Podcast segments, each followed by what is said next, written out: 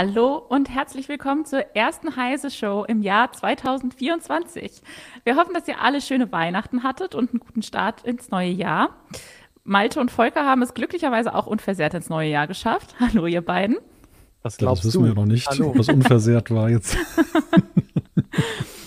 ähm, bei uns ändert sich äh, in 2024 aber eigentlich auch eh nichts. Äh, und wir haben wie gewohnt drei aktuelle Tech-News für euch vorbereitet. Heute starten wir mit der Sperrung etlicher IKFZ-Portale, wodurch viele äh, Bürger ab jetzt persönlich vor Ort ihr Auto an, um oder abmelden müssen. Dann geht es weiter mit Mickey Mouse. Disney hat nämlich in den USA das Urheberrecht an der Kultcomic-Figur verloren. Und zum Schluss schauen wir uns noch den holprigen Start der E-Rezeptpflicht an. Zwischendurch haben wir selbstverständlich wieder eine What the Fuck News, einen Nerd-Geburtstag und das Quiz für euch. Schreibt uns auch wie immer gerne im Live-Chat und beteiligt euch an der Sendung. Und dann geht's auch schon los mit unserem ersten Thema. Wer sein Auto online an, um oder abmelden möchte, muss das seit diesem Jahr womöglich, ja, das ist falsch, was ich da erzähle. Man kann nicht mehr online äh, an, um oder abmelden, ähm, weil viele, jetzt bin ich raus. Ich fange nochmal an. Hervorragend, wir haben direkt das was sagen, Das sagen die bei den iKFZ-Portalen ja auch. es tut mir leid. Okay, wer sein Auto an, um oder abmelden möchte, muss das seit diesem Jahr womöglich persönlich bei der örtlichen Zulassungsstelle machen. Das Kraftfahrtbundesamt sperrt nämlich das Online-Portal iKFZ für viele Städte und Landkreise. Die Zulassung vor Ort kostet nicht nur mehr Zeit, sondern ist auch teurer als die Online-Zulassung. Das klingt ja erstmal alles nach einem Rückschritt in Sachen Digitalisierung. Warum werden diese iKFZ-Portale denn überhaupt gesperrt? Ja, erstmal ein frohes Neues, muss man an der Stelle noch sagen. Ne? Der Chat äh, schreibt es auch darf gerade. Man, darf man. Darf man noch, ja. Darf man noch sagen. Diese Woche geht das alles noch. Ja, diese Woche ist noch alles noch in Ordnung. Ja, warum ist das so? Der Punkt ist der, das Kraftfahrtbundesamt nimmt Anstoß daran, dass die sogenannten MSA, schönes deutsches Wort, Mindestsicherheitsanforderungen bei den IKFZ-Portalen oder bei einigen der Städte und Landkreise nicht eingehalten werden. Da müssen dann entsprechende Nachweise drüber erbracht werden. Und so wie es ausschaut, betrifft es wohl zuallererst eben solche Städte und Landkreise, die das, äh, diese, die, die den Zugang dazu in eigener Regie gemanagt haben und jetzt nicht bei einem zentralen Dienstleister sind. Also die sind wohl aus dem Schneider, aber die, die es selber gemacht haben, ja, und das ist halt die Frage, ne, woran liegt's? Also da geht, da wird der schwarze Peter gerade so ein bisschen hin und her geschoben. Ähm, man hört so aus den Kommunen, dass die sagen, ja, das Kraftfahrtbundesamt hat sich auch elegant aus der Affäre rausgezogen und sagt jetzt plötzlich, das geht so nicht. Die andere Seite sagt, ähm, die Kommunen, warum haben sie es denn selber gemacht und nicht wie die anderen dann einen Dienstleister da, den zentralen Dienstleister genutzt? Also das ist so ein bisschen so die, die Gemengelage, die, die da zurzeit herrscht. Das ist so ein bisschen, ein bisschen traurig, das mitzubekommen, weil, ne, Anna hat das ja schon gemeint, ist das wieder ein Digitalisierungsprojekt, das gescheitert ist oder das zumindest langsam oder ausgebremst wird? Und ja, es ist wieder eins davon. Wir haben ja eine ganze Menge davon. Nachher geht es ja auch nochmal um, witzig, hier geht es um iKFZ, nachher geht es um E-Rezept. Irgendwie meinen sie alle dasselbe, Digitalisierung, mal gucken. Ähm, das finde ich halt schon ganz spannend. Und ähm, der Witz ist ja auch, ähm, die Frage ist immer, wie, wie vorteilhaft ist ein, ein, zentraler Dienstleister? Weil auch das haben wir gesehen in den letzten Monaten, dass ja. es manchmal gar nicht so viel besser ist, wenn es ein zentraler Dienstleister ist. Aber wie gesagt, wichtig ist da, es geht ja eigentlich um diese MSA. Ne? Und äh, theoretisch hätte man ja auch überlegen können, äh, solange man Nachweis eben erbringt, wie du gesagt hast, ähm, dass es damit halt dann ja auch reichen könnte, ohne dass man einen zentralen Dienstleister braucht, der das dann für viele sozusagen äh, äh, oder für viele sozusagen ähm, dann diesen Nachweis erbringt.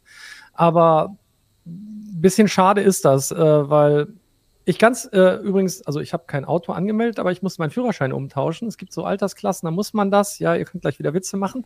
Ähm, aber ich musste meinen Führerschein umtauschen und das hat tatsächlich. Seit wann brauchen wir für Pferdekutschen einen Führerschein? Ja, siehst du, danke. ja, Klasse 4 wegen vier Pferden, egal. Ähm, nein, äh, da war es so, dass ich tatsächlich ohne einen Besuch bei einem Bürgeramt, der Zulassungsstelle oder etc. irgendwie das tatsächlich hinbekommen konnte. Ich habe dann irgendwann eine SMS bekommen, ist für mich auch irgendwie nur so halb digital in Anführungszeichen. eine SMS zu kriegen, ich könnte meinen Führerschein den neuen abholen. Das fand ich eigentlich ganz toll. Ich musste sonst, also konnte alles am Rechner machen. Das ist für mich schon Digitalisierung genug an der Stelle. Es war ein bisschen komisch, aber das hat funktioniert. Und warum es jetzt bei der Zulassung äh, ein größeres Problem ist, das finde ich schon irgendwie leider bezeichnend und irgendwie muss man da eigentlich mal rauskommen aus der Nummer. Und ähm, tatsächlich wird es dann wieder heißen, ja, schuld sind jetzt ja die Sicherheitsanforderungen, möglicherweise auch der Datenschutz. Dann sind wir wieder in der üblichen Gemengelage. Das wäre halt sehr schade. Ähm, aber ja, vielleicht schaffen die ja mal einen Neuanfang und das dann schneller hinzubekommen, weil ähm, die Digitalisierungsbemühungen in Deutschland an so vielen Stellen so langsam sind und man sich ja echt fragen muss, äh, wie sehr können eigentlich jetzt da die Sicherheitsprobleme bestehen oder welche Mindestanforderungen sind da nicht erreicht worden? Ähm, gibt es jetzt Leute, die massenweise irgendwie Autos anmelden, illegalerweise?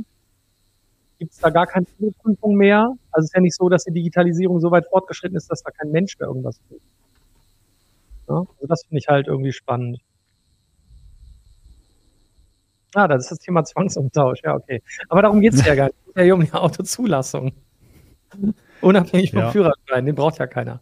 Pferdekutschen. Also das, das Verheerende ist ja, finde ich, dass überhaupt solche Sachen immer so eskalieren, dass sie überhaupt erst öffentlich werden. Also dass, dass eben, äh, dass es da verschiedene Auffassungen gibt und ähm, hinter den Kulissen auch vielleicht da engagiert gestritten wird, ist ja das eine.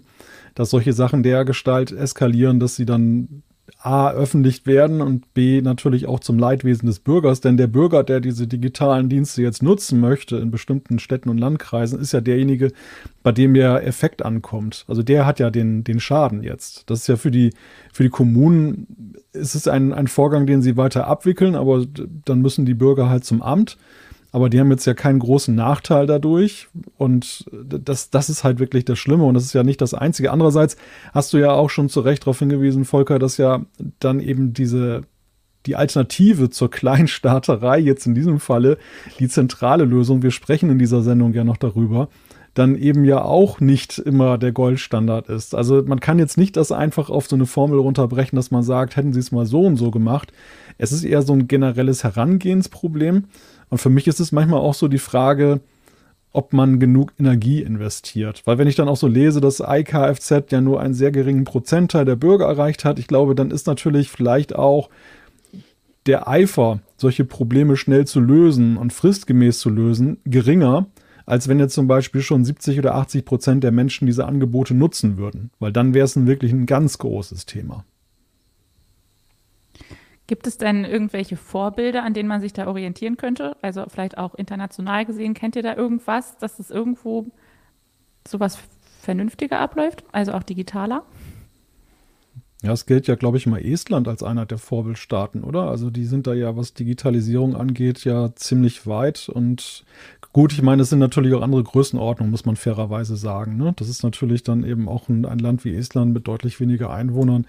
Da ähm, zu reformieren und, und vielleicht auch ein Staat, der eben in diesen Strukturen auch jetzt noch nicht so eine lange Geschichte hat, wie, wie, jetzt, dann, wie jetzt dann Deutschland, äh, wo dann eben ja bestimmte Behördenstrukturen viel länger eingefahren sind. Das ist natürlich dann auch schwieriger, solche, solche Gebilde dann zu verändern. Aber es gibt durchaus Beispiele, wo das halt besser funktioniert, wo ich aber auch den Eindruck habe, dass es einfach auch ja, weg von Sonntagsreden wirklich ein Anliegen und Bedürfnis, eine Priorität ist, dann da eben solche Ergebnisse zu erzielen. Ansonsten, ne, also Estland ist ja so, da hat man ja das Gefühl, da geht gar nichts mehr, wenn man es nicht digital machen will. Die haben eher gefühlt fast das gegenteilige Problem, so wirkt es immer, hatten aber selber letztens äh, Probleme äh, mit ihrer digitalen Infrastruktur. Ähm, und dann sind halt äh, direkt fast alle Esten betroffen. Ich glaube, man nennt sie Esten, oder? Die Einwohner von Estland. Ähm, ich habe gerade mal geguckt, Dänemark ist ja sonst auch so ein, so ein Beispiel, aber allein das ist lustig. Ähm, ich habe gerade eigentlich gucken wollen wegen digitaler Anmeldung, aber wenn man das liest alleine, es gibt in Dänemark insgesamt vier Zulassungsstellen. In Aalborg, Aarhus, Odense und, oh Gott, Hoje Tastrup.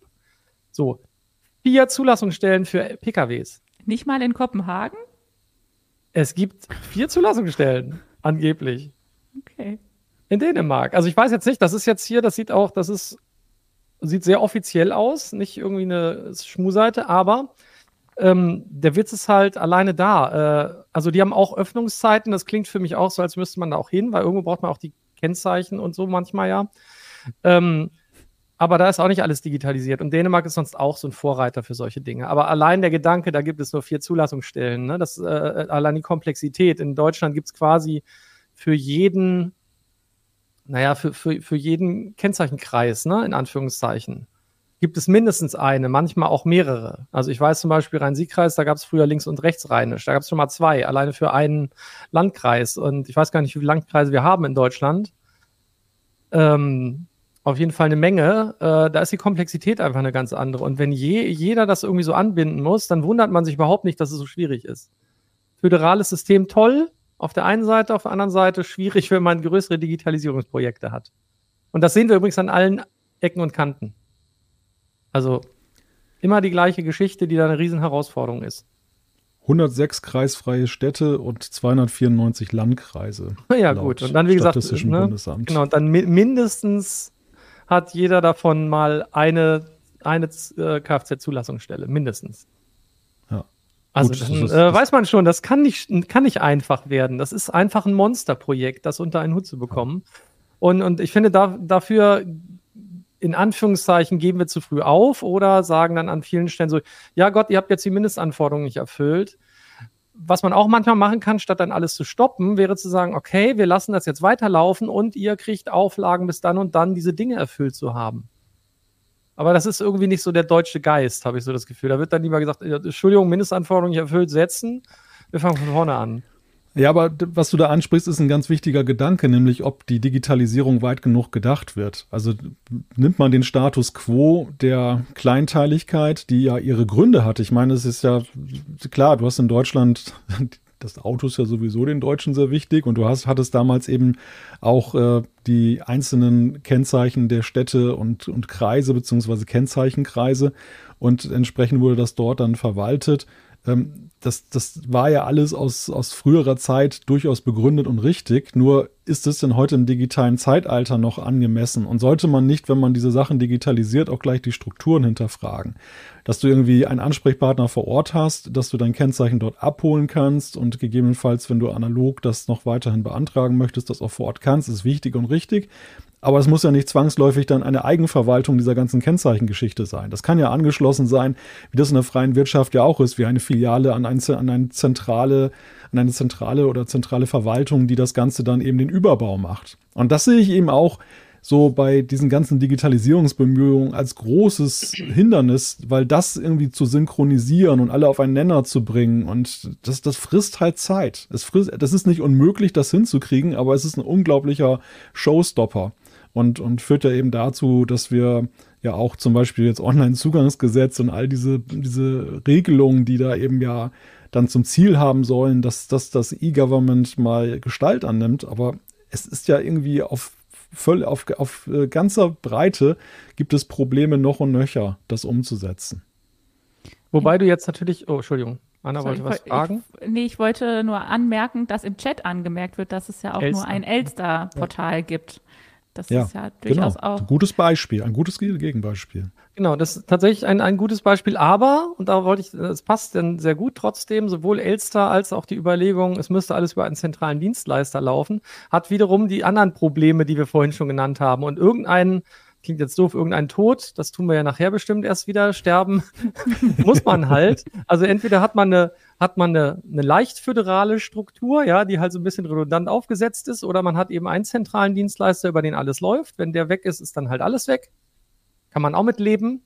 Macht manche anderen Dinge einfach, ähm, aber wie gesagt, wir sehen halt, die Probleme gibt's oder da gibt's trotzdem, ich sag mal, Herausforderungen. Es gibt Herausforderungen, wenn es ein zentraler Dienstleister ist, so zack, so fragmentiert, wie es im Moment ist, ist es wahrscheinlich, da hat Malte, glaube ich, völlig recht, nicht sinnvoll, dass das überall einzeln verwaltet wird. Wenn es ein Portal gäbe, das für, von allen genutzt werden kann, wäre das möglicherweise schon der richtige Weg, ähm, wenn man denn solche Projekte schneller vorantreiben will. Und ich finde, eine Kfz-Zulassung, die ist noch vergleichsweise, schlagt mich, wenn es total falsch ist, aber vergleichsweise übersichtlich. Weil es egal, in welchem Ortskreis, Landkreis, sonst wo ich bin, es ist immer das gleiche Prozedere. Während andere Dinge, ähm, wo du noch zigtausende andere technische Substellen anbinden musst, das ist eine Hinmoderation auf das übernächste Thema, deutlich komplexer ist, weil da ist es auch in die Hand von einem zumindest von, von, von einer äh, von einem Amt, nee, Amt kann man es gar nicht sagen, gegeben worden. Also wenn es um Thema Gematik, E-Rezept geht, da, diese ganze Digitalisierung liegt in der Hand der Gematik. Aber da sind ganz, ganz, ganz viele, und zwar zigtausende von Ärzten anzubinden. Das ist halt einfach ein Monsterprojekt an der Stelle wo wir auch sehen, dass es nicht, funktio- äh, nicht gut funktioniert, ohne zu spoilern. Ähm, oder zu viel zu spoilern. Also es ist halt, es ist schwierig und ich glaube, so Digitalisierungsprojekte, die kann man nicht über einen Kamm scheren. Aber äh, ich glaube, das Thema Elster und Kfz-Anmeldungen sind deutlich näher aneinander als äh, jetzt zum Beispiel Kfz-Anmeldung und äh, E-Rezept-Technik im Hintergrund. Also und da würde ich schon sagen, das wäre ein typisches Beispiel, wo ich sagen würde, das ist ein Digitalisierungsprojekt, das würde ich versuchen, ähnlich zu machen wie Elster. Aber wahrscheinlich werden wir nachher im Chat auch geschlagen oder im Nachhinein von anderen, die das gehört haben, was ich hier behaupte. Und dann gibt es halt eben welche, die sind tatsächlich deutlich komplexer. Und das würde ich jetzt sagen, ist dieses ganze Thema Digitalisierung Gesundheitswesen. Das ist einfach viel, viel schwieriger aus verschiedensten Gründen, weil man da ganz viele Leute da in eine Technik bringen muss, die es vielleicht gar nicht können, nicht wollen, nicht dazu in der Lage sind. Und das ist aber bei der Kfz-Anwendung anders, weil ich das über ein Portal im Internet machen kann. Theoretisch. Jetzt nicht mehr. also nicht mehr überall. Nicht mehr überall. ja. Ist dann da abzusehen, wie schnell diese Portale wieder online gehen können, wenn die jetzt gesperrt werden, oder sind die dann weg? Das ist ja immer? Das, das glaube ich nicht. Ich denke mal, dass da, das ist ja schon ein Druckmittel, ein öffentliches Druckmittel, um dann auch die Städte und äh, Landkreise dazu zu bringen, eben diese Anforderungen zu erfüllen. Und die stehen ja auch so ein bisschen schlecht da. Also auch wenn sie die Schuld von sich weisen, aber viele haben ja auch eben das dann offensiv beworben als Bürgerfreundlichkeit, dass man das eben auf diesem Wege machen kann. Und dann sehen die Leute nur, ist gesperrt, funktioniert nicht. Das ist natürlich ja auch für den, jeden einzelnen, jede einzelne Stadt und jeden Landkreis ein Problem. Aber ich denke mal, die, die Frage, bis wann das gelöst ist, wird ja höchst unterschiedlich sein. Es hängt ja davon ab, wann die diese Anforderungen erfüllen. Jeder, wenn die nicht zentral unterwegs sind, für sich und muss jetzt seine Experten erstmal finden, die das dann, diese Audits machen und die Nachweise erbringen. Und dann ist die Frage, ob das KBA das akzeptiert. Und ja, Behördenmühlen malen manchmal langsam. Ist ja auch die Frage, in welchem Tempo diese Prüfungen der Prüfungen sozusagen erfolgen und die Freigaben. Also ich gehe mal schon davon aus, dass sich das eine ganze Weile hinziehen kann. Und ja, und dann sind wir wieder bei dem Problem, dass dann vielleicht auch der öffentliche Druck nicht groß genug ist, weil den Statistiken zufolge es einfach noch zu wenige nutzen. Und äh, ja, die Betroffenen ärgern sich, aber es sind dann eben nicht so viele und oder man beißt halt einen sauren Apfel und geht zum Amt und dann hat man das hinter sich. Man, man, also die meisten lassen ja auch nicht jeden Tag ein Auto zu. Nee, genau. Aber was, was natürlich ärgerlich ist, ist natürlich, ne, also wir hatten, hat's, hast du die Zahlen, hast du am Anfang gesagt, ne, aber nochmal, um sie in Erinnerung zu rufen, man geht ja davon aus, dass knapp 30 Prozent aller iKFZ-Portale gesperrt werden. Und da sind halt die allermeisten betroffen in den ostdeutschen Bundesländern, ne? Und das ist natürlich auch wieder irgendwie doof. Also muss man mal sagen, äh, da wäre eine andere Lösung irgendwie schöner und im Endeffekt ist der, der Hauptdruck wird jetzt wahrscheinlich oder der Hauptweg wird ja sein, dass die dann doch sich an diesen zentralen Dienstleister wenden. Vielleicht geht das schneller, als man denkt, wenn die das halt so machen, weil dann hat man vieles von diesen Zertifizierungsproblemen vermutlich nicht. Aber ein bisschen, bisschen schade finde ich es nach wie vor. Also, aber du hast ja recht, es wird nicht jeden Tag überall was zugelassen. Ähm, und ganz oft sind es eh die Fahrts, äh, die, die, wie heißen die, die Autohäuser, die sich ja drum kümmern und die kennen die Wege ja. Ne? Also ich meine, für die ist das ja wieder ein, wieder ein Weg dorthin, in der Schlange anstellen und warten und vorher konnte man es halt bequem am Rechner machen. Aber es ist jetzt nichts, was, was den Autokauf oder die generelle Zulassung ja verhindert, weil die Zulassungsstellen gibt es ja weiterhin. Nur halt nicht im Internet. Pech. Nee, da leider nicht mehr.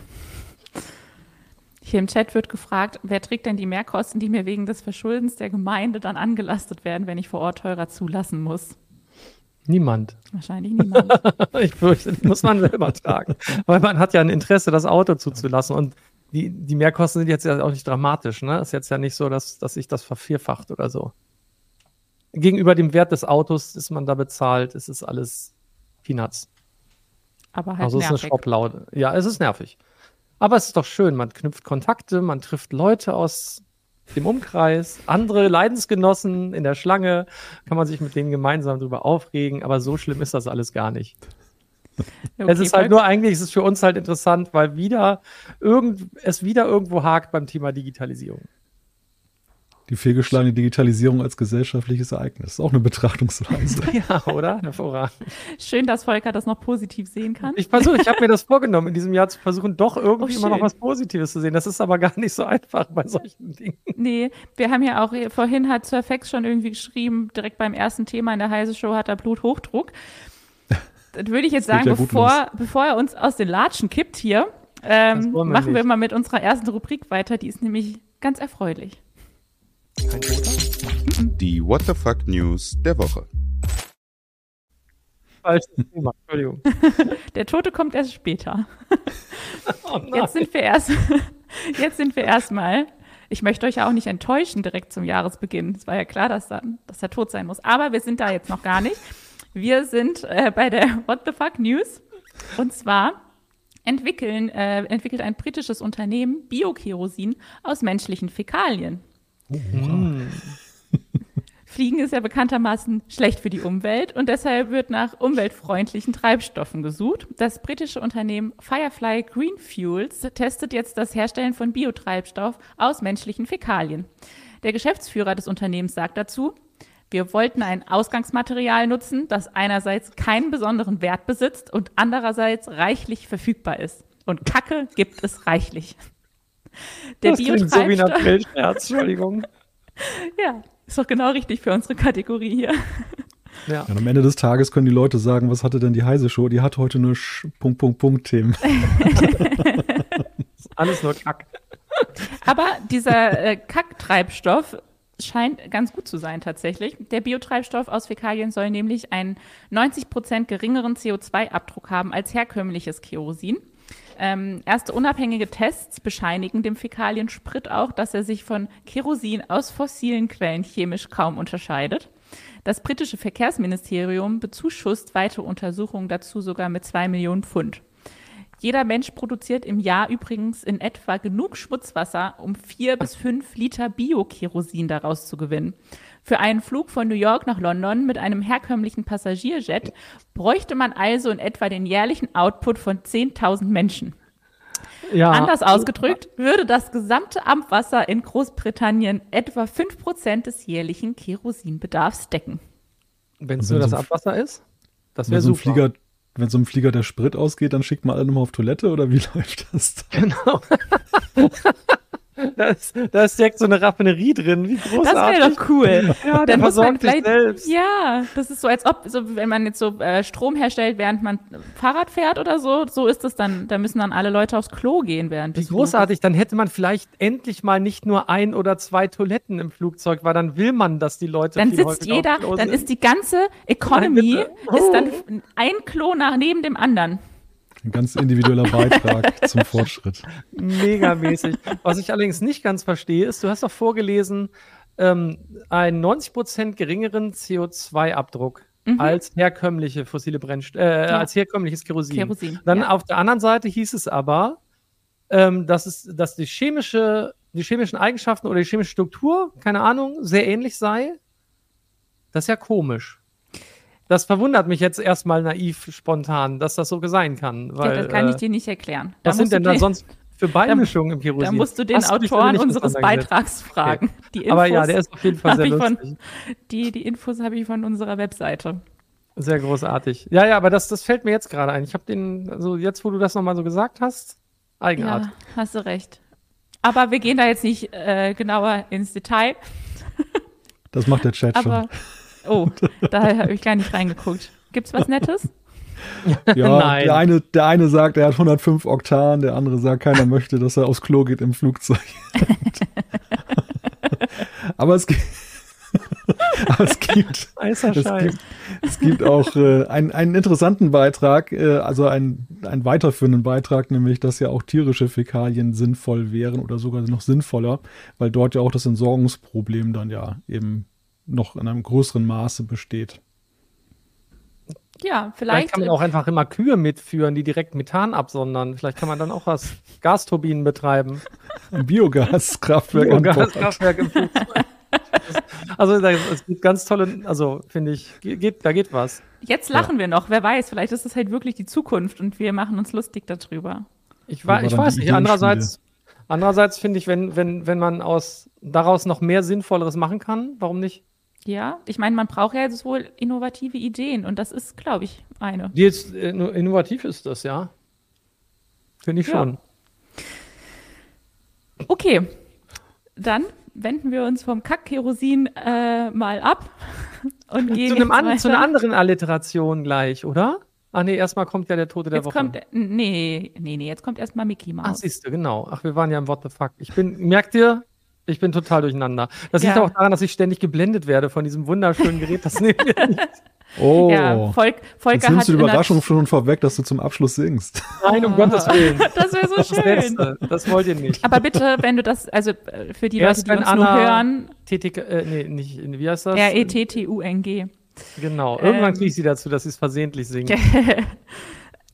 Aber für die Leute, die uns nicht sehen, sondern nur hören, äh, Das Volker bestimmt. hat in einer Tombola hier bei uns bei Heise ein Karaoke-Mikro gewonnen. Ja, ein goldenes noch dazu. Also das ist schon so golden, dass es eher gelb aussieht hier im, im Ja, Stream. stimmt. also für die Leute, die es nur hören. Aber leider, leider hat er es noch nicht hinbekommen, das Ich zum Funktionieren zu nicht, bringen. nicht ernsthaft versucht. Ach so. Das ist auch bedauerlich, weil ich hatte gehofft, dass du hier vielleicht deine Stimme irgendwie verzerren kannst oder so. Ich weiß nicht, ob das das kann. Ich, ich Das werde das, Markus-Mikrofon ausprobieren. von der Weihnachtsausgabe. Das war auch so. Das war ein Special-Effekt auch. Mega. Okay, wir sind abgeschweift. Wir machen jetzt mit Thema Ja. 2 weiter. Leider mit Volkers normaler Stimme. Oh, das war jetzt wieder ein Diss, den ich gar nicht so Oh. wollte. Ich kann meine Stimme Das vielleicht wollte ich gar nicht. I'm sorry. Okay, Thema 2. Disney hat in den USA die Urheberrechte an Mickey Mouse verlangt. Oh, du hättest vielleicht eine Mickey Mouse Stimme imitieren können mit dem Mikro. Ja, da das kann wäre doch jetzt gibt so, toll es gibt gewesen. so einen Treble-Schieber jedenfalls. Aber ich habe mich noch, na, na, wer weiß. Leider ist notiert, Anna. gleich, gleich kommt wieder. auf der Liste für ist die. Kündigung. Da gibt's so, auf meiner Kündigungsliste, da gibt's, da gibt's vielleicht Ja, so, so. Stichpunkte und wenn, wenn die Liste voll ist, dann ist die Kündigung raus. Ich, weiß, Okay. ich kann nicht so sprechen wie Mickey Mouse, da muss ich sofort husten. Okay, ich mach mal weiter mit, mit der Ankündigung von zweiten Thema, ja? Na gut, wenn es sein muss. Also, Disney hat in den USA die Hur, Hur läuft, ja, läuft ja super im neuen Jahr mit Anmoderation. Ich finde das gut. Ah, es tut Ich mir wirklich das. leid. Oh Gott, oh Gott. Ich versuch's jetzt nochmal. Sollen wir sonst übernehmen? Ihr habt, ihr habt meine Anmoderation nicht, glaube ich. Doch, doch. Okay. Disney hat in den USA die Urheberrechte an Mickey Mouse verloren. Also an der frühen Fassung der Figur. Ich habe hier auch so ein Bild für euch. Moment. Ich teile einmal schnell den Bildschirm, damit ihr ein Bild dazu habt. So. Ist es da? Da ist Da. es. Genau. Äh, Disney hatte sich eigentlich lange dagegen gewehrt äh, und konnte den Urheberrechtsschutz auch mehrfach verlängern. Jetzt ist es aber tatsächlich passiert. Letztes Jahr hatte Disney schon die Rechte an Winnie Pooh verloren. Was bedeutet das denn jetzt für Disney und die Mickey Mouse? Na, im, Im ersten Schritt, genau wie bei Winnie Pooh, gibt es einen Horror-Mickey Mouse. Da gab es gestern schon den ersten, oder jetzt die letzten Tage schon den ersten Fan-Made-Trailer. Das, das gab es ja tatsächlich, ne? So ein Winnie, Winnie Pooh-Horrorfilm. Äh, das wird dann auch von Mickey Mouse kommen. Nein, Hast du aber. den gesehen? Nein. Nicht wirklich. Mm-mm. Trailer reicht. Mehr muss man nicht gesehen haben, glaube ich. Der Rest ist, glaube ich, auch nicht spruchreif. Ähm, ja, was bedeutet das? Naja, jetzt können halt viel mehr Leute ähm, mit diesen Inhalten auf jeden Fall Sa Sachen machen. Äh, und eben auch auf diese Figur, zumindest diese, diese Darstellungsweise der Figur von Mickey Mouse zugreifen und damit, damit halt, ja, zum Beispiel Horrorfilme machen, was ich sehr lustig finde. Ich fürchte, sie werden ganz viele schlimme Dinge tun. Ob das wohl gruselig ist, so eine Mickey Mouse? Hier, der vor Horror. Nico Ernst schlägt gerade vor The Texas Mickey Mouse Massacre. Klingt doch schon nach was? Ja, doch, doch. Ich glaube, das kann man ganz gruselig machen. Das geht bestimmt. Wobei so ganz so einfach ist es ja tatsächlich nicht. Nee. Also wer sich jetzt auf das Parkett begibt, mit Mickey Mouse irgendwelche Faxen anzustellen, sollte dann das tunlichst nur in den USA machen, weil von dort wissen wir jetzt auch, dass es dann wirklich dort gemeinfrei ist, aber nicht der Name. Also da muss man auch aufpassen. Das äh, Warenzeichen gilt da auch immer noch. Und Ja, und in anderen Ländern, wie zum Beispiel Deutschland, ist es dann eben nach Juristensicht dann nicht so, dass, dass man das, dass das Urheberrecht abgelaufen ist. Und es gilt, da weist ja auch der Chat schon zu Recht darauf hin, auch nur für diese Uralt-Version, die in Steamboat Willie zu sehen war und nicht für den neueren Mickey Mouse, ne, den, den, den man heute ja so sieht.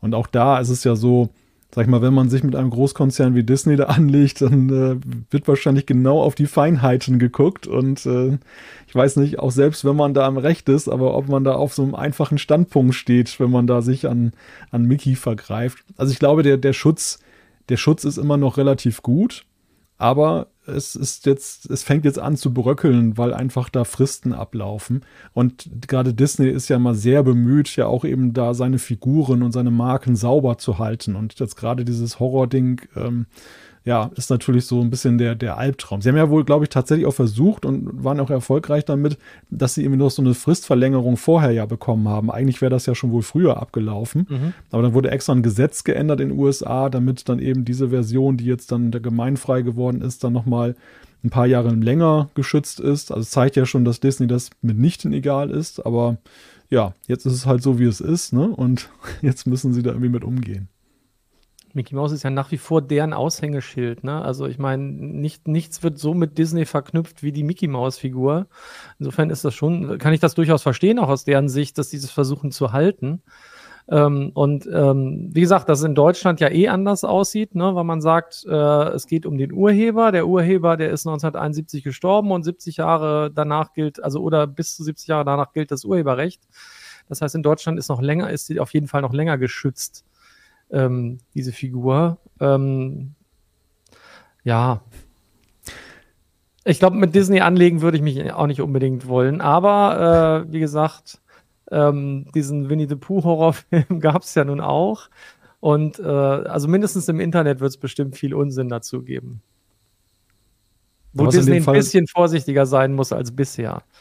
Ja, was an dem Fall halt besonders ist, dass es ja so einen großen trifft, ne? Und da denkt man ja immer, dem kann sowas ja nicht passieren. Und tatsächlich ja, das Beispiel dieser Lex Disney hat ja auch gezeigt, dass sie dann eben so einen Einfluss haben und so, so eine Lobby, dass sie dann das ja eben hinbekommen haben, was keinem anderen äh, gelungen wäre, der jetzt davon oder wenigen anderen gelungen wäre, die davon betroffen sind, dann eben diese Fristverlängerung zu bekommen. Ist übrigens auch noch ein ganz witziges Seitenthema, mit dem man sich dann nett befassen kann, dass ja zum Beispiel auch irgendwie, weiß gar nicht, in Florida oder so, der, der Disney-Park, der dort ist, sogar als eigener Landkreis, äh, ein eigener Landkreis ist, weil der so, so groß ist. Also rein organisationsrechtlich. Habe ich immer mal gelesen. Okay. Das fand ich auch ganz spannend. Ich weiß jetzt nicht, ob die eine IKFZ-Stelle haben oder ob die, ob die noch im Betrieb ist, keine Ahnung. Müsste man mal anrufen, aber auf jeden Fall recht spannend. Auf jeden Fall. Ähm, ich schaue mal, was unser Chat zur Mickey Mouse so sagt. Niemand sagt, ist Mickey Mouse nicht schon Horror, wenn man die Preise in deren Parks sieht?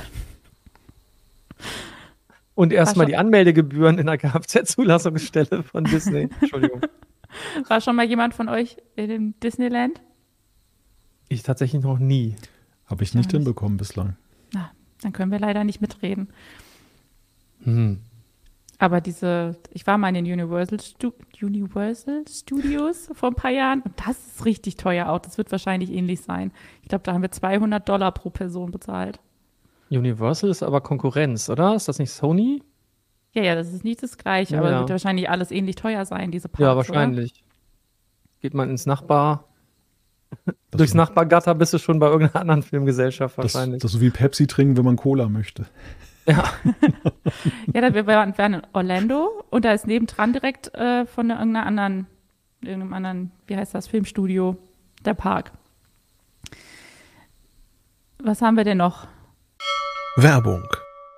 Ihre IT-Landschaft ist hochkomplex, Ihre Anforderungen an IT-Sicherheit sind hoch und eine einfache Migration zu einem Hyperscaler ist nicht ohne weiteres möglich?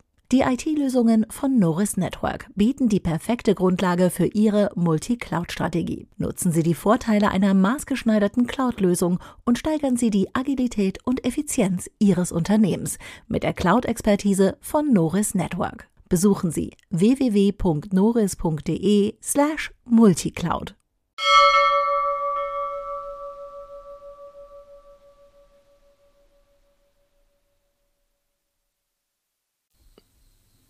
Für.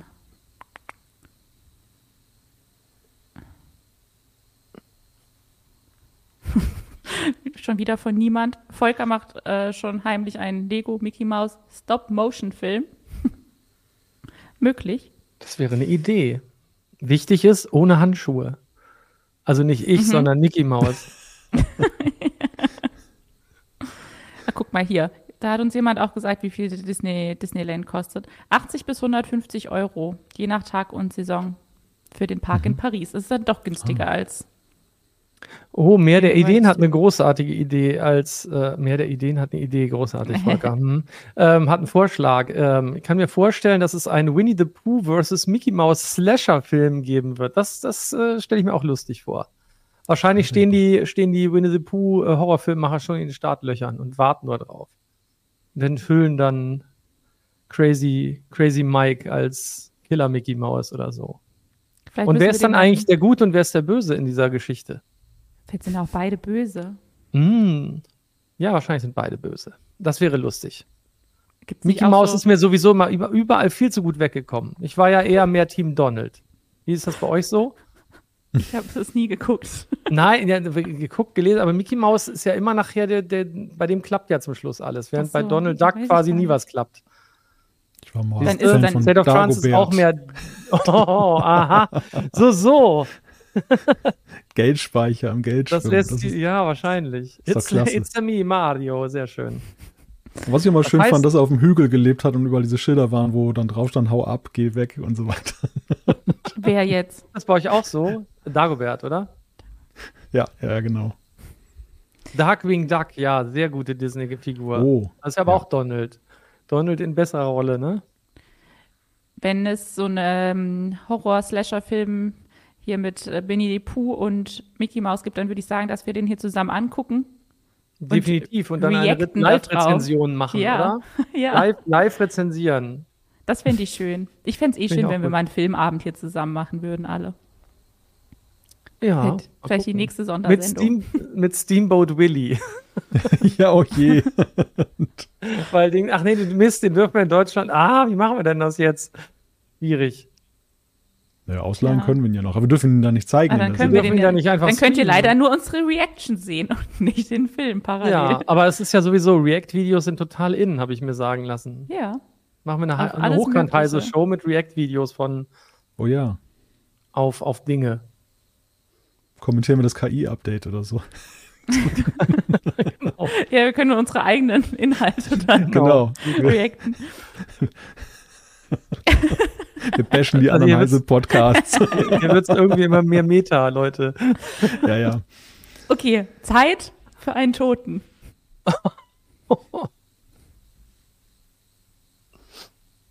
Das Thema ist gestorben. Ui. Der Nerdgeburtstag der Woche. Aber unsere Regie ist noch da, Gott sei Dank. Gibt's auch noch, Gott sei Dank. So, ich habe einen Nerdgeburtstag für euch. Der ist auch noch gar nicht lange tot, möchte ich zu meiner Verteidigung sagen. Es ist heute nämlich Gordon Moore, das ist der Mitgründer von Intel und ein Pionier der Technologieindustrie. Der wäre gestern 95 geworden. Er ist aber leider letztes Jahr im Alter von 94 Jahren gestorben. Also letztes Jahr 23? 23? Ja, ne? Ja, Mhm. Ja, Ich meine, mich grob erinnern zu können, da war was. wir Hm. hatten einen Nachruf, ja. Ja. Genau, da haben wir auch ein Bild von ihm. So, ich erzähle euch natürlich wieder ein bisschen was. Nach seinem Studium in Berkeley schloss Moore sein Studium 1954 mit einem Doktortitel in Chemieingenieurwesen ab und gemeinsam mit Robert Noyce gründete Downey er. Junior? Ach, nee, Entschuldigung. Was? Nichts. Ich hatte eine Wortassoziation. Egal. Sprich Also weiter. gemeinsam mit Robert Noyce gründete er 1968 dann Intel, das einen maßgeblichen Beitrag zur Entwicklung der Mikroprozessortechnologie leistete. Gordon Moore formulierte 1995 auch das Moore'sche Gesetz. Das besagt, dass sich die Anzahl der Transistoren auf einem integrierten Schaltkreis ungefähr jedes Jahr verdoppelt, was eine exponentielle Verbesserung der Leistungsfähigkeit von Computern ermöglicht. Dieses Prinzip war richtungsweisend für die Halbleiterindustrie und gilt im Wesentlichen immer noch. Bei Intel gilt zum Beispiel ein 18-monatig 18-monatiger Zyklus. Moore engagierte sich nicht nur bei Intel, sondern auch in verschiedenen wissenschaftlichen und philanthropischen Bereichen. Er erhielt zahlreiche Auszeichnungen für seine Beiträge zur Technologie und Industrie, darunter die Presidential Medal of Freedom. 2022 wurde sein Vermögen auf 9,5 Milliarden Dollar geschätzt. Der hat also auch ganz gut abgecasht. Im vergangenen März ist er dann, wie gesagt, im Alter von 94 Jahren auf Hawaii gestorben. Ich habe auch noch. Ich kann mir schl schlimmere Orte vorstellen. habe ich auch gerade gedacht. noch ein älteres Bild ja. vom Gordon. Genau.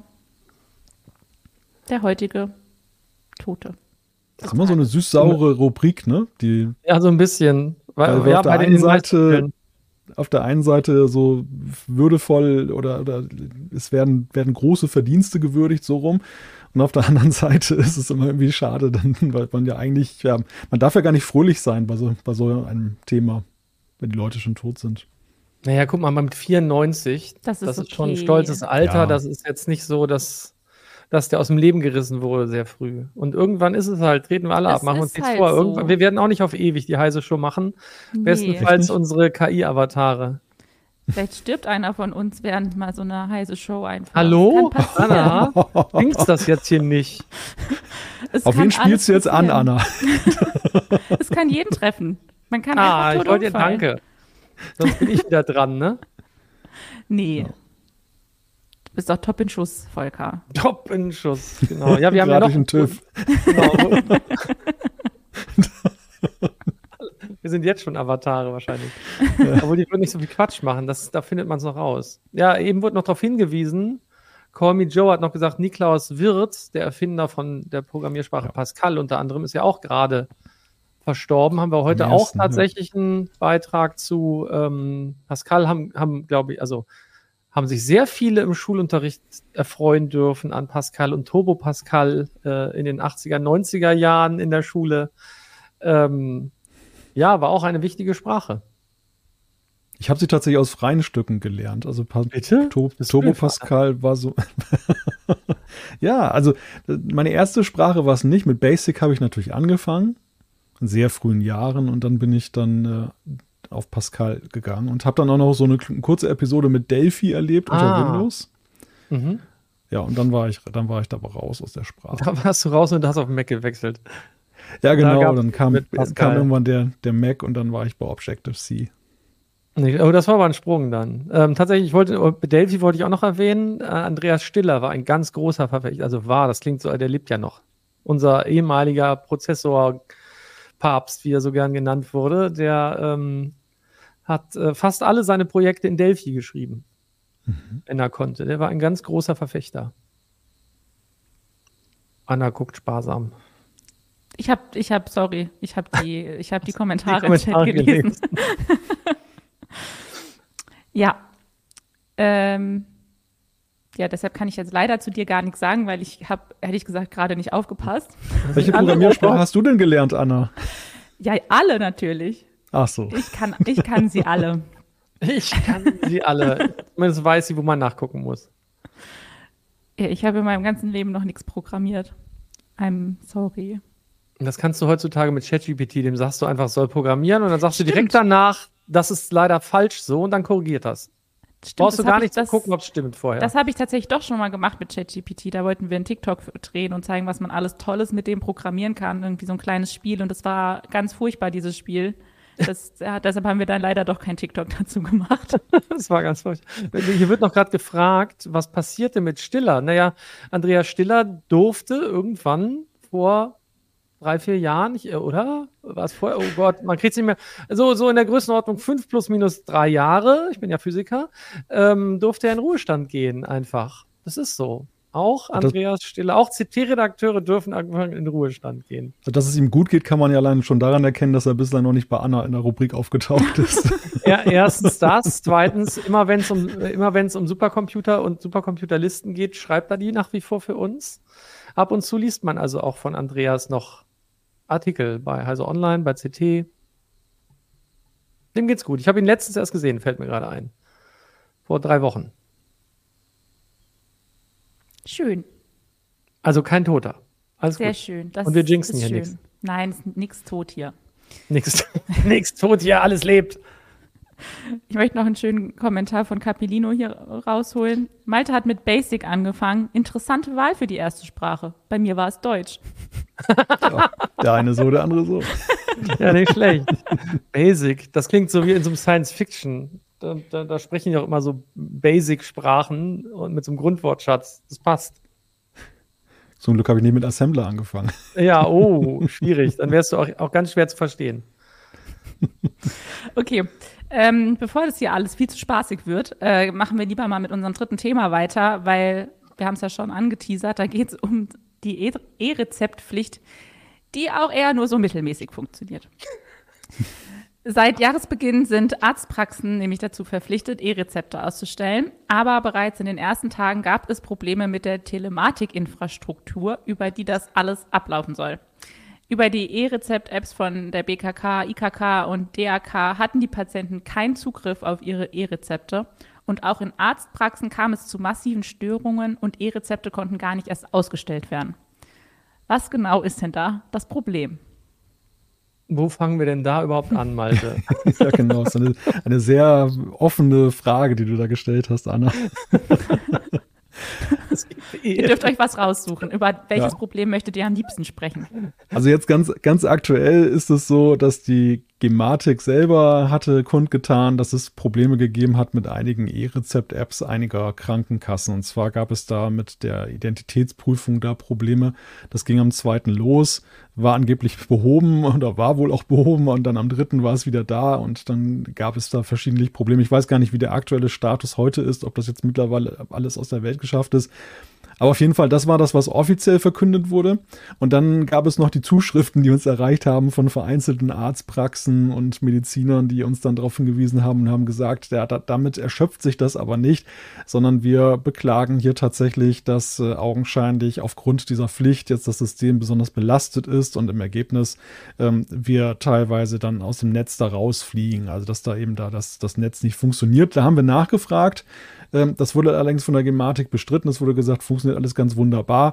Äh, es könnte aber sein, dass die ein oder andere Arztpraxis festgestellt hat, dass sie mal ein Update einspielen muss und infolgedessen dann eben jetzt diese Effekte oder diese Phänomene dann da verzeichnet. Das konnten wir jetzt nicht lückenlos aufklären, ähm, wer da jetzt von beiden Seiten recht hat und woran es genau gelegen hat. Aber ja, es ist ja einmal mehr so, ein Thema, wo auch, sag ich mal, dass es holperig ist, bei so einer Größenordnung dann Dinge umzusetzen, ist, glaube ich, relativ normal. Ähm, die Kommunikation ist immer so eine Sache in Sachen Telematik, Infrastruktur. Und äh, ja, mal schauen, mal schauen, wie das auf Strecke läuft. Also ich glaube, neben, neben dieser Frage jetzt, dass die Systeme halten, habe ich auch vielerorts gelesen, dass einfach die Workflows auch noch teilweise nicht rund laufen. Dass zum Beispiel Leute, was ja nicht so selten ist, die rennen aus der Arztpraxis raus, rennen in die nächste Apotheke und da stehen sie dann ähm, mit ihrem E-Rezept, weil die Arztpraxis noch kein, keine Synchronisation ihrer letzten Prozesse gemacht hat und der Apotheker kann nicht drauf zugreifen. Und dann muss dann irgendwie doch der Wisch nochmal gefaxt werden und so weiter und, und solche Sachen halt, wo ich mich dann natürlich frage, solche Abläufe, so unwahrscheinlich ist das doch eigentlich normalerweise nicht, ne? dass man vom Arzttermin kommt und wenn man zum Beispiel eine akute Erkrankung hat, gleich dann in die nächste Apotheke geht ähm, und nicht erst drei Tage später, wenn alles wunderbar synchronisiert ist. Ja, das, mal schauen, wie lange uns diese, diese, ja, wie soll man das nennen, diese, diese Kinderkrankheiten da noch begleiten werden. Dabei ist das ja alles ewig vorbereitet worden. Ne? Also Apotheken mussten schon seit 2022 äh, in der Lage sein, E-Rezepte anzunehmen, konnten das aber ganz schlecht prüfen, weil kaum jemand mit E-Rezepten vorbeigekommen ist. Deswegen wussten die auch nicht, ob es großartig Probleme gibt auf ihrer Seite.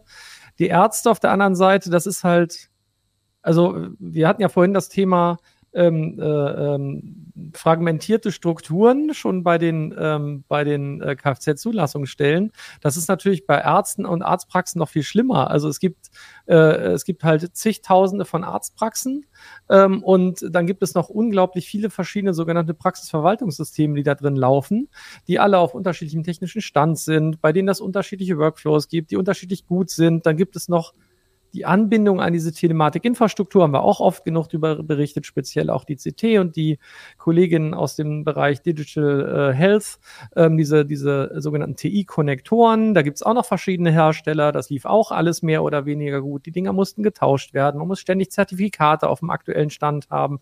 Also das ist ein so komplexes Gebilde, das da gezüchtet wurde, dass einen das überhaupt nicht wundert, dass es diese Herausforderungen und Probleme gibt. Also die gesamte Struktur, die da entwickelt wurde, die ist über 20 Jahre alt und die, die soll jetzt eigentlich erst in eine, in eine Akutnutzung kommen.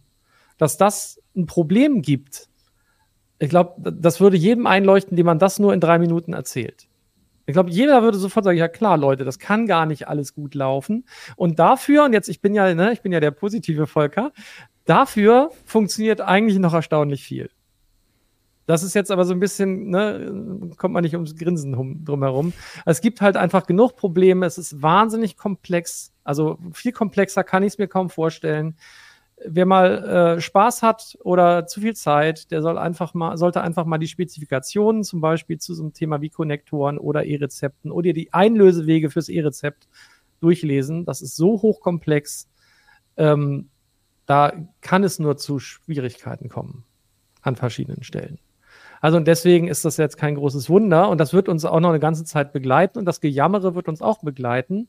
Ähm, es ist halt jetzt nur so, dass die Ärzte, wenn sie, glaube ich, bis April nicht in der Lage sind dazu, ähm, diese diese E-Rezepte wirklich auszustellen, dass dann tatsächlich Honorarkürzungen drohen.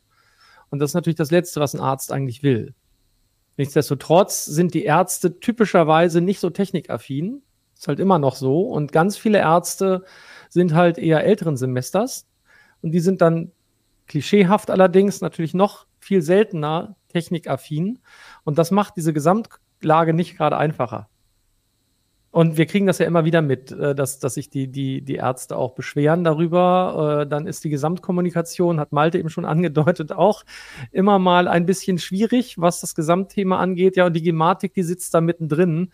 Ähm, ich bin da immer hin und her gerissen. Ich bin teilweise, tun die mir leid, weil die quasi diesen Kram da auszubaden haben. Andererseits sind sie halt Teil dieses Ganzen, so dass man sagen kann, ja, okay, irgendwie da ein bisschen schwierig. Ne? Also die Gematik mittendrin.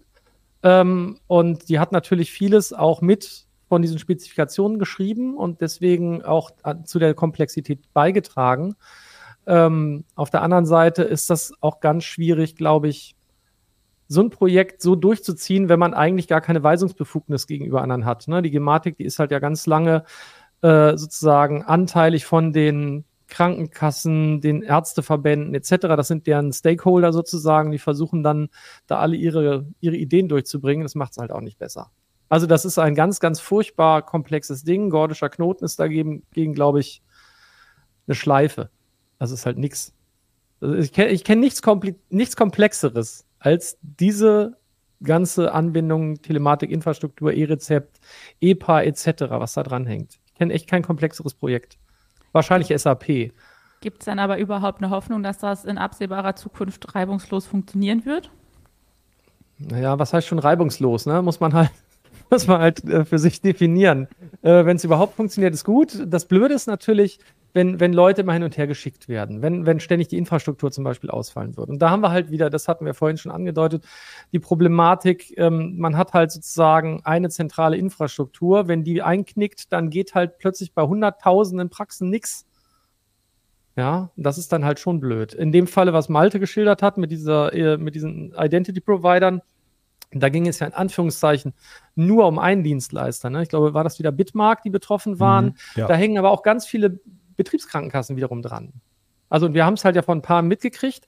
Meine Vermutung wäre ja fast gewesen, dass alle Betriebskrankenkassen betroffen sind. Und das sind 80 oder so. Ne? Das sind halt eher kleinere. Aber äh, von denen geht jetzt auch nicht ständig jeder zum Arzt vielleicht, glück, glücklicherweise. Aber das ganze Thema Rezepte, ähm, es, es, werden ja, es werden ja 100, ich, ich weiß gar nicht mehr, wie viel, also es werden hunderte Millionen Rezepte, glaube ich, im Jahr ausgestellt. Und wir hatten jetzt letztens, man kann das immer nachgucken beim, bei der Gematik auf so einem Dashboard, wir hatten halt einen, Bruchteil an E-Rezepten, die bisher davon genutzt wurden, weil es ja nicht Zwang war. Und jetzt wird es halt für alle gesetzlich Versicherten vorgeschrieben. Das heißt, das wird natürlich unter Last geraten, das System. Die haben jetzt mal den richtigen Ernstfall und werden sehen, gerade jetzt in der, in der in der Zeit, sage ich mal, naja, in der Winterzeit hat man besonders viele Krankheiten, entsprechend viele Verschreibungen. Das ist schon so eine Sache. Während zum Beispiel witzigerweise die elektronische Krankschreibung, da hatten wir jetzt auch eine Meldung letztens zu, da sind das, das sind erstaunlich viele, die da sozusagen abgerufen werden und wo das auch durchaus funktioniert. Ist aber viel weniger komplex tatsächlich als alles, was an der äh, Telematikinfrastruktur sonst noch dranhängt. Dafür gibt es da Sicherheitsprobleme. Aber hey, bisschen Schwund ist immer. Jetzt habe ich ganz viel erzählt, Entschuldigung. Ja, was ich problematisch finde an dieser ganzen Sache, aber das betrifft ja nicht die, die Telematikinfrastruktur alleine, sondern das ist ein Thema, was uns ja durch alle sehr bürgerrelevanten Branchen begegnet, auch zum Beispiel in der Telekommunikationsbranche, wenn dort mal Ausfälle sind, dass diese sag mal, die Verkündigungsstrukturen für solche Ausfälle, die Transparenz gegenüber den Bürgern und Kunden halt nach meinem Gefühl häufig so ein Thema ist, was, wo, wo eher der Ansatz verfolgt wird, erstmal nicht zuzugeben, erstmal schauen, ob man das nicht doch noch irgendwie gebacken bekommt. Und dann merkt gar keiner was oder merkt man kaum etwas. Und dann äh, ja, also damit offen umzugehen, weil die Komplexität ist ja das eine. Also da habe ich ja durchaus noch jetzt mit dem, mit dem, mit dem Blick auf Technik ein gewisses Verständnis. Der gemeine Bürger hat es wahrscheinlich nicht, weil der nicht immer unbedingt durchschauen kann, welche Komplexität dahinter steckt. Aber was halt wirklich blöd ist, wenn man erstmal im Dunkeln tappt. Wenn man irgendwie so sieht, es geht irgendwie nicht und man keiner weiß, was ist denn da jetzt überhaupt Sache und so und, und wer, was und wie ist betroffen. Also nehmen wir nur mal diese Geschichte mit den, mit den, äh, mit den E-Rezept-Apps jetzt, die jetzt ja angefallen ist. Das steht in einem Fachportal. Das steht in einem Fachportal, was man erstmal finden muss, wenn man jetzt dann auf der Suche nach dieser Information ist als Betroffener. Und warum ist sowas nicht prominenter zu finden? Also ich finde damit, Gut, vielleicht ist unsere Gesellschaft nicht fehlertolerant genug und man, man macht das deshalb nicht. Aber ich, ich finde, das ist, das, es löst nicht das Problem, aber es schürt weitere Emotionen, dass halt dann immer die, die Unklarheit herrscht über viele dieser Vorgänge. Und die Frage, liegt es jetzt an mir oder liegt es jetzt an, liegt es jetzt irgendwie am Dienstleister? Also das, das ist ein Riesenproblem in meinen Augen. Da haben wir uns auch, glaube ich, ein bisschen Problem selbst geschaffen, weil ähm, die Gematik auch im Moment der einzige Anbieter von der E-Rezept-App ist. Also es gibt nur eine offizielle E-Rezept-App in Deutschland und die wird von der Gematik angeboten. Ähm, das wurde irgendwann, obwohl es mal zum Beispiel von der Techniker, meine ich, einen Vorstoß gab und auch die anderen das wollten, weil wo das eigentlich hingehört, ist halt in die, in die App meiner Krankenkasse. Damit die Leute diese App installieren, die App nutzen, da drin ihre elektronische Patientenakte pflegen, wenn sie denn wollen. Ähm, und da sollte auch das E-Rezept drin sein, meiner Ansicht nach. Und dann könnte man nämlich über den anderen Weg, nämlich normal übers Internet, dort mitteilen, oh, es liegt gerade eine Störung vor. Da könnte man das einfach, also es kann natürlich auch die Gematik in die E-Rezept-App äh, reinspielen, das wäre natürlich auch super. Ähm, aber das ist ja nur die eine Seite der Störung. Es kann ja sein, dass die Telematikinfrastruktur an sich funktioniert, aber die Apotheke gerade ein Anbindungsproblem hat. Deswegen wird zum Beispiel von den Apothekerverbänden empfohlen, dass die Apotheken sich einen zweiten Internetzugang in Anführungszeichen legen, damit sie halt, äh, falls der eine wegklappt, kann ja mal passieren, ne? weiß nicht, Vodafone-Kunde, was auch immer Kunde, geht gerade nicht, dass man halt noch eine Alternative hat oder einen LTE-Zugang, damit man sozusagen seine Kunden weiter bedienen kann. Weil ich glaube, nichts ist deprimierender für den Kunden und auch übrigens für den Apotheker, wenn äh, da jemand kommt, sagt, hey, hier, ich habe mein Rezept, alles toll, äh, vielleicht in einer zukünftigen Version der E-Rezept-App oder vielleicht steht schon drin und ich weiß es noch nicht. Tut mir leid, ich habe zu wenig Rezepte eingelöst, falls sich jetzt jemand von der Gematik zuhört. Ähm, vielleicht steht das doch schon drin. Ja, es gibt gerade, also die Telematikinfrastruktur läuft, also liegt es an der Apotheke und der Apotheker ist dann traurig, weil er den Kunden wegschicken muss. Damit macht er keinen Umsatz und vielleicht kommt der Kunde das nächste Mal auch nicht wieder. Geben Sie mal Ihr Smartphone her, ich mache eine Fotokopie. Ja, genau. Die darf man dann bestimmt nicht einlösen, wegen, keine Ahnung. Ja, ja also das ist, äh, das ist schwierig. Ist schwierig und das ist auch eins der, eins der ganz herausfordernden Projekte der deutschen Digitalisierung. Und es wird halt jetzt sozusagen Brute Force durchgedrückt. Und das kann ich durchaus auch ein bisschen nachvollziehen, wenn man immer den Bundesgesundheitsminister darüber sprechen hört, dass er 2005 im Kabinett von Gerhard Schröder, ich glaube, das ist immer die, die Anmoderation, ähm, selbst mitgewirkt hat äh, an diesem ganzen Thema, dass die elektronische Patientenakte und E-Rezept auf den Weg kommen. Und er ist x Jahre später Bundesgesundheitsminister und das ganze Zeug läuft immer noch nicht. das ist schon echt ein bisschen albern. Und das ist aber, also wenn ein Projekt 20 Jahre läuft, dann sollte man vielleicht mal gucken, ob man parallel auf der grünen Wiese was Einfacheres baut, was vielleicht auch besser funktioniert. Aber versuchen Sie ja. TI 2.0 kommt. Ich weiß nicht mehr genau wann, aber ich glaube, ab, äh, ab 2025 sollen da auch andere Dinge kommen. Dann gibt es nur noch E-IDs, äh, äh, man braucht auch keine Gesundheitskarten mehr, das wird dann alles elektronisch gemacht und so weiter. Aber das klingt so ein bisschen so, als könnte es auch scheitern. Welche Typenbezeichnung hatte noch der Terminator? T800, oder? Das war der erste. T800, T1000 und dann gab es diese, die sich verflüssigen konnten. Weiter weiß ich nicht. Ich glaube, der erste war T800. Okay. Volker, du wolltest ja aber eigentlich mit äh, positiven ja, Sachen. also, also vielleicht noch ein positives. Das Tolle ist, es geht ja überhaupt.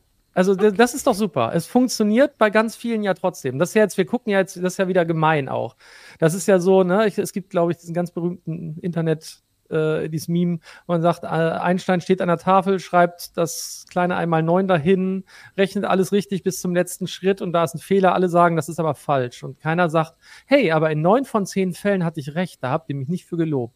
Und vielleicht muss man auch so ähnlich mit der Telematikinfrastruktur umgehen. Ähm, es funktioniert ja auch oft, manchmal halt nicht. Und da sind wir halt so. In Deutschland, Fehlerkultur ist nicht so unser Ding. Deswegen gucken wir eher da, wo es problematisch wird und nicht funktioniert. Aber es funktioniert auch in ganz vielen Fällen. Es werden bestimmt in diesem Jahr zig Millionen E-Rezepte eingelöst werden. Ein paar Millionen vielleicht aber auch nicht. Also ein paar sind ja auch schon eingelöst worden, wie wir jetzt auch im Chat hier sehen. Da wurde uns ja auch schon berichtet von genau. großen Erfolgen. Ja, hier, hier, schreibt jemand im Chat, äh, dass, also er vergleicht jetzt, glaube ich, deine Aussage gerade damit, äh, Volker. 20 Jahre für einen Mord. Wissen Sie, wie viele Leute ich am Leben gelassen habe? ja, genau. Ja gut, das gilt natürlich nicht für alles. Ich würde nicht überall solche positiven Aussagen daraus treten können. Ja, aber wir wollten ja, wir wollten ja von dir nochmal was Positives hören, damit wir jetzt mit einem guten Gefühl und guter Laune ins Quiz gehen können. Ja. Die Quizfragen der Woche.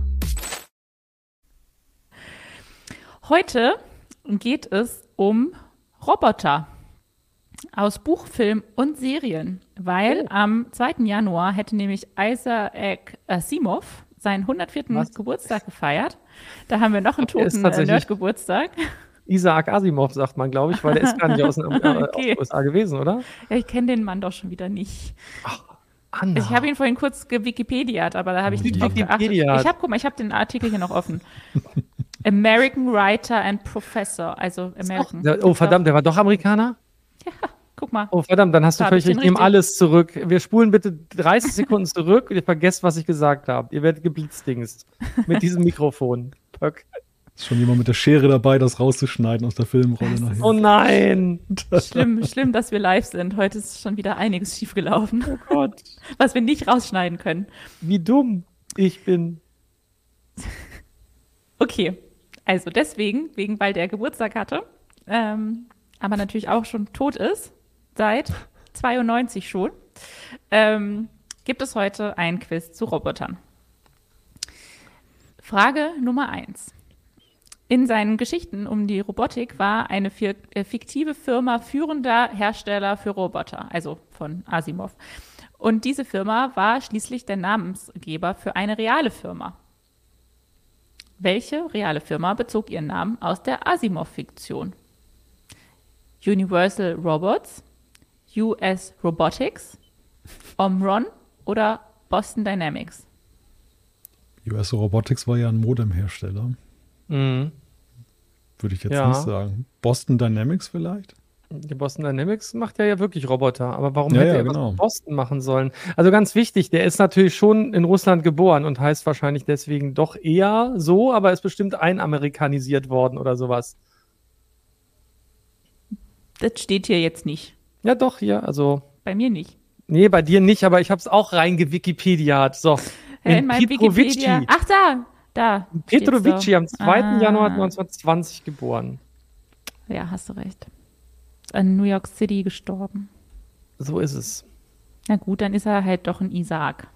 Oder Isaac. wie auch immer das wohl ist ja russisch ausgesprochen wir, wird. Sagen wir doch einfach, wir haben beide recht. Ja, das ist okay. Aber jetzt bitte die Frage beantworten. Ich weiß es nicht.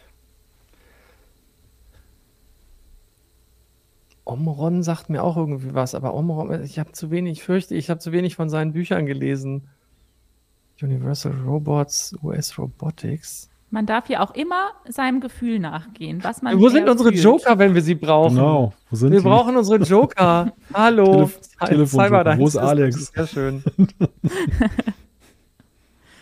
ich, Los. Genau, ich Ihr will müsst, auch ihr, Alex. müsst, ihr müsst euch für irgendwas entscheiden.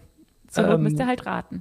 Ich nehme Ähm, D. Boston Dynamics. Ich, ich nehme, ich nehme, ich nehme, ich nehme A. Universal Robots. Okay, wir haben einmal A und einmal D eingeloggt. Und damit habt ihr beide leider nicht recht. Es ist Omron. Es Ah, ist es nämlich. tatsächlich nein, US es ist Das US gibt's ja. Robotics. Ach, cool. Ja, Witzig. das ist tatsächlich eine Modem-Firma. Ähm, und die Das hat war mein es erstes im Jahr, Modem. 28.8. Ja, 1976 wurde diese Ja. Firma gegründet und hat sich danach benannt. Tatsächlich. Mach jetzt aber nicht die Geräusche nach. Oh, So, schade. das würde bestimmt auch ganz toll mit deinem Mikro gehen, Volker. Ich, Hm, ich habe befürchtet, dass du sowas sagst. Ich wollte eigentlich Malte mein Mikro jetzt rüberreichen. Ich habe da wieder Nord äh, Nerdwissen von Markus mitbekommen.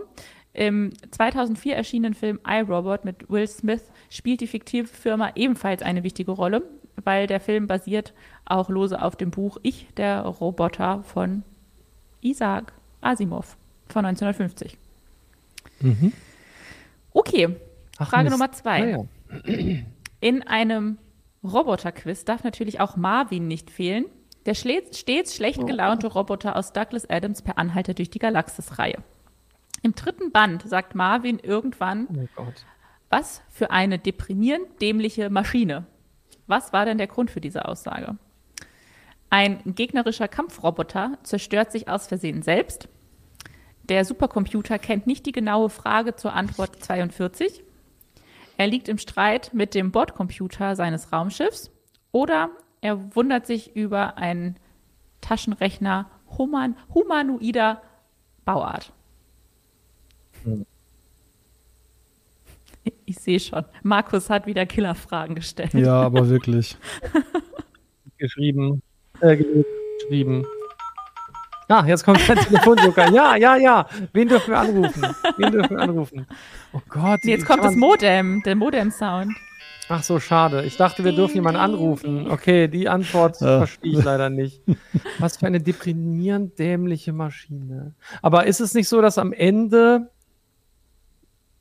von Band 3 tatsächlich der Supercomputer die Antwort ausspuckt? Er wundert sich, humanoider Bauart, das klingt so nach Formulierung la Markus. Das klingt suspekt. Das glaube ich nicht. Was war denn jetzt noch A und B? Das habe ich schon vergessen. Ach nee, doch. Äh, ein gegnerischer Kampfroboter zerstört sich aus Versehen selbst oder der Supercomputer kennt nicht die genaue Frage zur Antwort 42. also ich bin jetzt, ich schwanke zwischen A und C, aber wahrscheinlich ist eh falsch. Ein gegnerischer Kampfroboter. Also kommen da Kampfroboter vor? C wäre ja auch lustig. Im Chat wird ungefähr alles ich einmal ich versuch's noch, durchgetippt. ich versuch's noch mal mit A. Irgendwann wird doch, wird doch A Also, funktionieren. Volker sagt A, ein gegnerischer Ja, Kampfroboter ich- zerstört sich aus Versehen selbst. Ich auch. Okay, zweimal A.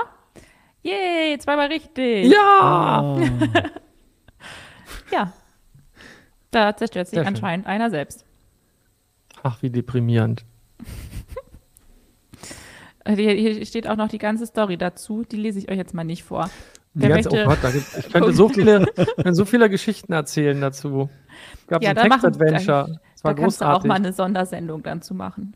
Vielleicht müssen wir auch mal eine Sondersendung, irgendwie so eine Volker-Sondersendung machen, wo du alles über uralte Geräte und uralte Filme und Serien einfach erzählst. Dein ganzes Nerdwissen einfach, Einfach auspackst. sinnloses Nerdwissen ausbreiten. Großartig. Ich brauche immer irgendwie einen Anhalter, äh, einen Anhaltspunkt.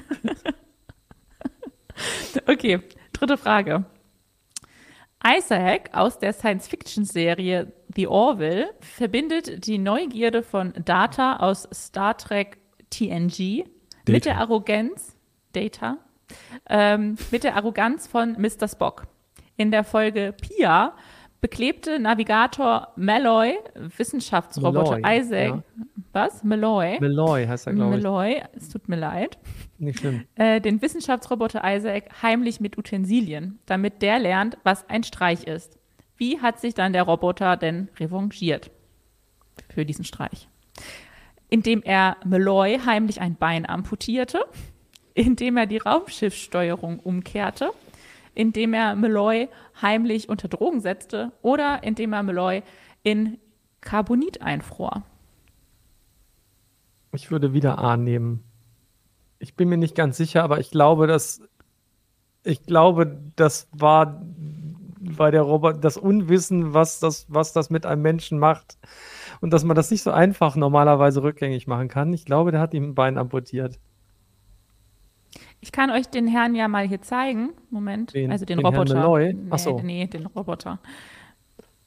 Ähm, dann vielleicht seht ihr dann, was. Vielleicht fühlt ihr dann auch wieder, was der wohl gemacht hat. Ich, ich fühle A. Du fühlst Abend. Was fühlt denn Ja. Malte so? Ich schließe mich einfach mal Volker an. Der hat meistens recht.